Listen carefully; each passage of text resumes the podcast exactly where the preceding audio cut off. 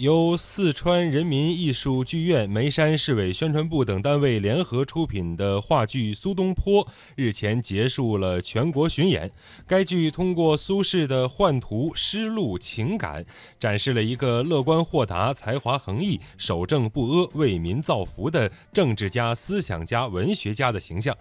据介绍，话剧以苏东坡的宦海沉浮为线索，主要讲述历经乌台诗案被贬之后，苏东坡辗转黄州、惠州、儋州三地的故事。